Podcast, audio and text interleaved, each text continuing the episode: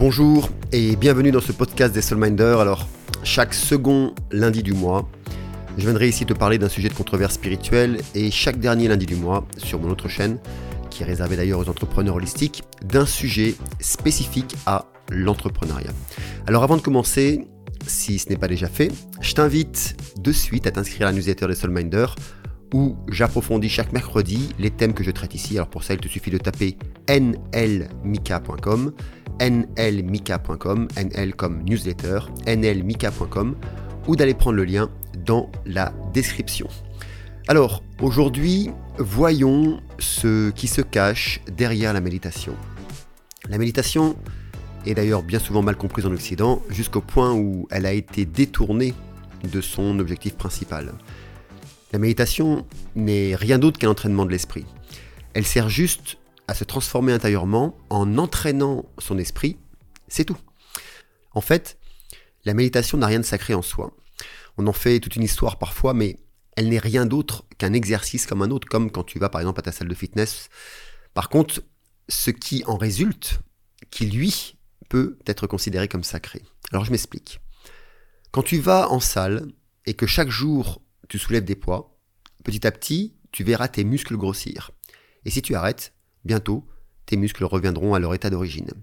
Lorsque tu médites chaque jour, tu te libères du poids de tes émotions et de tes pensées envahissantes, et en laissant passer, tu découvres ce qu'il y a de plus lumineux en toi, la nature de l'esprit, qui est libre, vide et plein aussi en même temps. Cet espace est un espace sacré. Si tu arrêtes de méditer, alors le flux émotionnel et celui de tes pensées reviendront comme par exemple pour le fitness.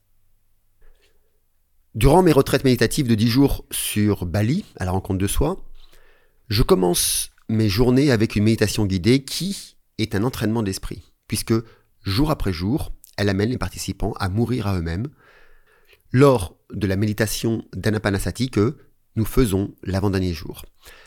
Pour aborder cette méditation de conscience modifiée de mort de l'ego, cela nous demande 9 jours d'entraînement, de 5 heures du matin jusqu'à 20 heures. Et cet entraînement ne se fait pas juste via la méditation, mais aussi par le rêve éveillé dirigé, le mantra yoga, l'art-thérapie et aussi nos discussions. Le tout tournant toujours autour du même thème, du matin au soir. Ce que je veux te dire, c'est que si tu décides de cheminer sur le chemin de ton propre éveil, l'entraînement de l'esprit est primordial. Alors tu me diras, oui, mais comment? Eh bien, sache qu'en fait, tu n'as rien à faire, hormis d'avoir une posture stable, le dos bien droit, et la tête dans l'axe, et surtout de respirer. À ce moment précis, tu vas être en face de ce qui se joue en toi, à longueur de journée. Chaque seconde, tu vas observer le jeu émotionnel et celui des pensées qui circulent dans ton esprit via ton corps. Alors, tu vas peut-être penser que tu veux avoir l'esprit reposé, ne plus penser, car on t'a peut-être dit que méditer, c'était ne plus avoir de pensée. Eh bien, sache que tu ne peux pas arrêter tes pensées. Cependant, tu peux accepter ce jeu émotionnel en toi. Tu peux accepter ce jeu d'idées en toi et juste les observer sans y porter plus attention. Tu as une pensée de colère? C'est ok. Regarde-la. Observe d'où elle est venue. Quelle a été son origine? Dans quelle partie du corps ou de ton mental était-elle tapie? Quelle est sa substance, sa force, son pouvoir sur toi? Et dis juste Ah, tiens, ça, c'est de la colère, avec un léger sourire. Tu la verras s'évanouir d'elle-même jusqu'à ce qu'une autre apparaisse, et ainsi de suite. Pour les émotions, c'est identique.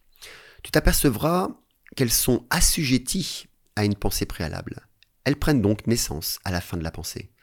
Nos émotions sont donc des finalités d'expérience de pensée qui, elles, sont déjà passées. Là encore, observe leur caractère illusoire. Observe aussi le pouvoir qu'elles ont sur toi. Ne fais qu'observer et rien d'autre. Ne rentre pas dans une histoire mentale. Si tu te rends compte que tu es parti dans des histoires mentales ou émotionnelles, c'est le signe que tu reprends le contrôle sur toi, que tu deviens conscient. Donc, c'est un bon signe.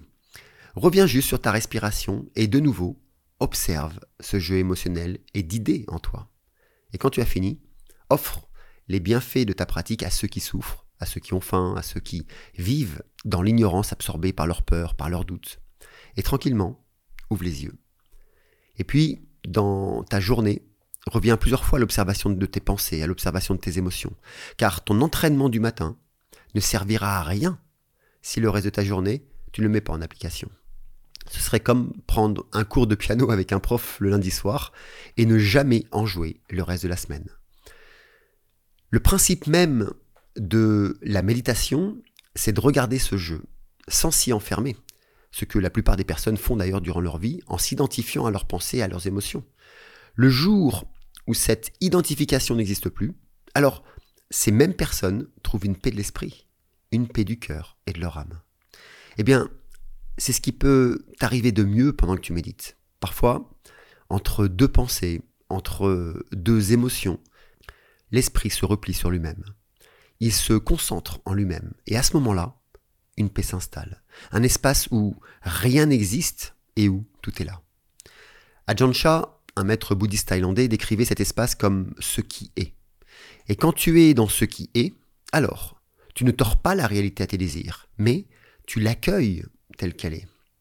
Avec les participants de la retraite méditative, c'est un des points importants que nous traitons. Celui d'arrêter de vouloir tordre la réalité à ses désirs, à ses envies, à ses souhaits. D'ailleurs, si tu veux participer aux portes ouvertes d'inscription de la prochaine retraite méditative sur Bali, inscris-toi au Zoom du 18 novembre. Tu as le lien dans la description ou alors tu vas sur notre site solineMind.com. S-O-U-L-I-N-A-M-I-N-D.com. La plus grande cause de nos souffrances et du manque de maîtrise de soi vient du fait de vouloir changer ce qui est en ce que nous voulons. Changer la manière de penser d'une personne en celle que nous souhaitons. Changer les éléments d'une réalité en ceux que nous désirons. Seulement, Ajahn Chah disait encore, ce qui est est ce qui est. Et rien ne peut modifier ce qui est. Quand tu transformes ce qui est mentalement, tu ne fais que t'illusionner sur ce qui est.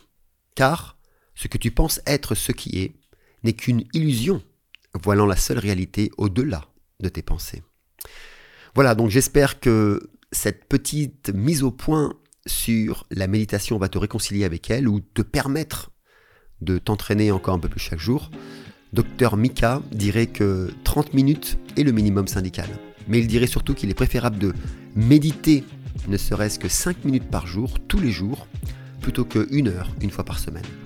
Voilà donc n'oublie pas, si tu veux venir aux portes ouvertes d'inscription de la prochaine retraite méditative sur Bali qui aura lieu en avril 2024, inscris-toi au Zoom ce 18 novembre en allant sur le site solinamind.com S-O-U-L-I-N-A-M-I-N-D.com, solinamind.com ou en allant voir le lien dans la description. Sur ce, prends soin de toi, médite en paix et à plus tard dans la vie.